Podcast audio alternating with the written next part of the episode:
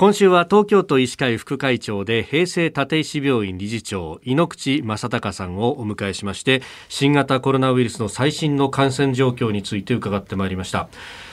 まあ、このまま本当にこう指を加えて見ているとどんどんと状況が悪化する可能性がある感染が爆発する可能性もあると。そうならないために、うん、にやるべきことこれはどういうことがありますか？我々がやれること。うん、あの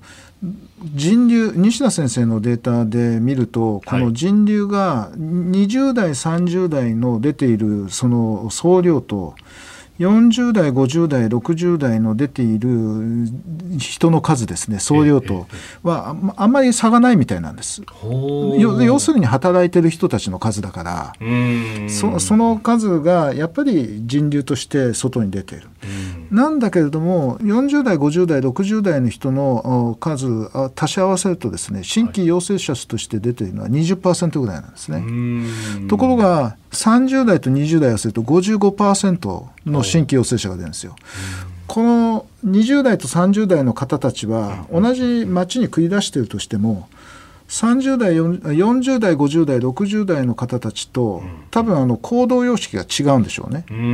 だから感染の人数が違ってくる。それって僕たちがやれる多分3密の問題であったり、はい、マスクの問題であったり、大声を出すとかね、ハグするとかね、はい、そういうような基本的なあの感染予防の行動の差が出てる可能性があると思いますね。いやこれはあのもう私の試験としか言いようがないですけれどもあのそういうようなのがあるのではないかなと。それからやっぱりあの人流をこうなるべく増やさないように、はい。気をつけるっていうのは、まあ、テレワークとかね、はい、できればその方がいいでしょうね。うそして、まあ、今、総力でやっているワクチン接種ですけれども、はい、これはもう順番が来れば必ず打てるというものですか？そうです。必ず打てるものです。ですから焦らない。順番を淡々として待つっていうことが大事だと思いますね。若い方たちであのその副反応が嫌い嫌で打ちたくないと言ってる方たちもですね、まあ、僕たちの経験からすると、はい、周りが打って大丈夫だと安心すると若い方たちもやっぱり打ってくれるようになりますので、あの社会全体がこのワクチンを進めていくことによってそのあの、まあ、日本の場合にはあ結構あの進むんではないかなと。私はちょっとその辺は楽観視しているところはあります。えー、最後に改めての部分もあるかもしれませんがリスナー聞いてらっしゃる皆さんに向けて、えー、メッセージをお願いいたします。はい。新型コロナ感染症はあ人と人ウイルスは人にしかいない、うん、で人が人から人にうつる病気であるということを改めてあのちょっともう一回考え直していただいてですねあの人にうつらないようにする。特に40代50代の方はもう自分の身を守るつもりで、うん、あの決してうつらない行動をとってもらいたい。今うつると本当にあの23か月の差で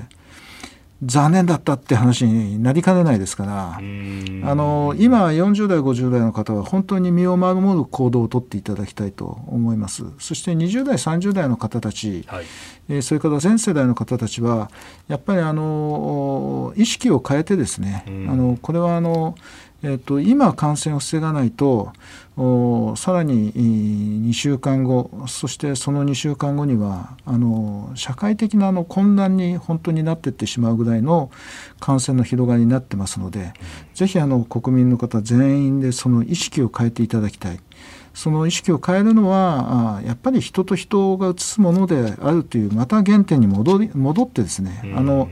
1年前の第1波の時のあの恐怖心をちょっと思い出していただいて、はい、あのあの頃自分たちが何をしてたかっていうところに戻っていただけるとすごくありがたいなと思いますね。うん。はい。え今週は東京都医師会副会長井ノ口正隆さんに新型コロナ第5波そして感染爆発の状況医療提供体制今後の危惧など様々伺いました。先生1週間どうもありがとうございました。ありがとうございました